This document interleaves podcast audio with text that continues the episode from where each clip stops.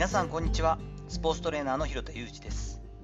アスリートスポーツ現場でトレーニング指導をしたりスポーツ施設や現場のディレクションをしたりトレーニングやトレーナーの働き方についての情報発信をしたりしています。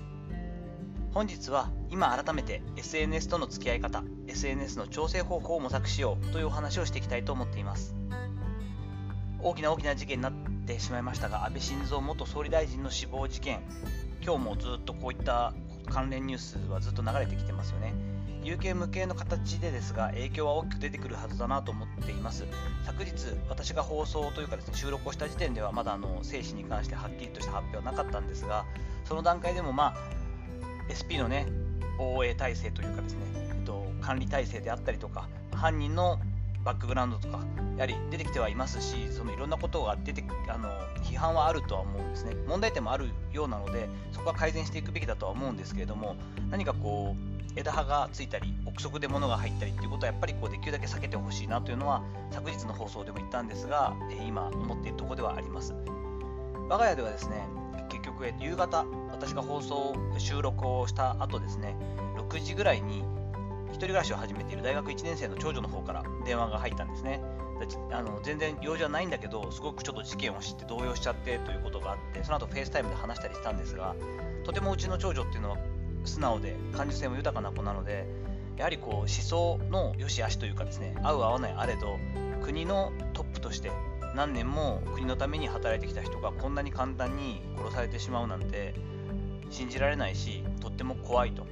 あのショックだってことを言ってちょっと涙したりということで不安になって電話をくれたということでした。妻の方もねその気持ちはよくわかるよと私も不安だしって話をしながらですねたわいもない話はしながらあの切らずにですね少し心が落ち着くまでということで電話で話をしてその FaceTime で顔を見ながらちょっと話をしてなんてことをしてくれていたんですけれども何とも言えないですよね。やっぱこうしっかりとこう人間として感受性があったりやっぱ思うところがあるとその大人の我々であっても一人一人随分となんか全くね直接安倍総理と関係がある方っていうのは少ないかもしれませんがぐっとくるものというかどう言っていいか分からないモヤモヤを抱えて朝を迎えた方は多いんじゃないかなと思うんですね。我々もきついということはですね当然子どもたち特に小学生中学生もっとちっちゃい子高校生ぐらいまでの子たちに関してはすごく精神的な動揺っていうのは本人が思っている以上に大きいと思います。保護者や先生方指導者はですねご自身も本当にきついと思いますけれども子どもたちへのご配慮というのを特に、えー、しばらくはお願いしたいなというふうに切に思ったりしています。改めて思ったこととしてはですね有事にこそこういった物事が何かあった時にこそ SNS との付き合い方ってやっぱこうちょっとこうなんだろう毒になるなというところが感じて大事になるなと思っています。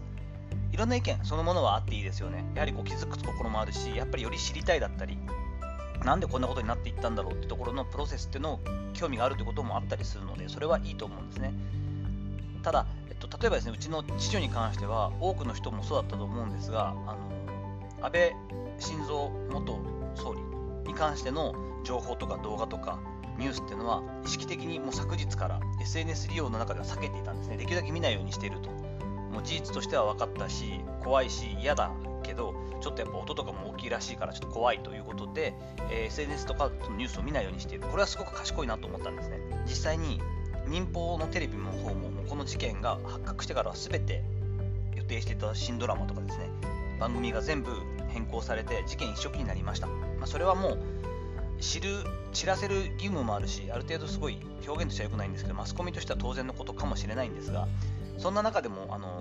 ここがポリシーとして通常運転としてあの普通の番組を流し続けたテレビ東京に関してのまた記事などもありましたがそういったところを見るとテレビを普段からつけている家庭に関してはもう嫌でも耳に飛び込んでくるっていう感じになってしまいますよね。なんかこう情報として聞きたい人見たい人知りたい人いっぱいいるので必要な部分でもあるんですけども久しぶりになんだか東日本大震災その直後の映像であったり心境自分の心境を思い出したりしました。繊細なところがある人今少し弱っている人こういった人たちは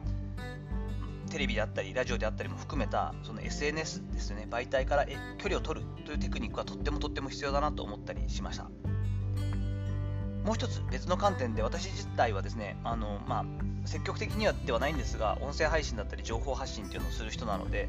昨日も変わらずある程度こう見てはいたんですけれども Twitter のタイムラインに関してあの面白いことを言ってる方が数名いらっしゃって大変なことだしきついけども今あまりにも自分の価値観とそぐわないツイートがタイムラインに流れてきてる人っていうのはもうせっかくだからここをうまく再考する自分のそのツイッターの利用の仕方を考えるきっかけにしてみてはどうですかと。自分のフォローであったりその管理の仕方っていうのをもう一回改めて考え直したらいかがですか？ということを言ってる方が何人かいらっしゃったんですね。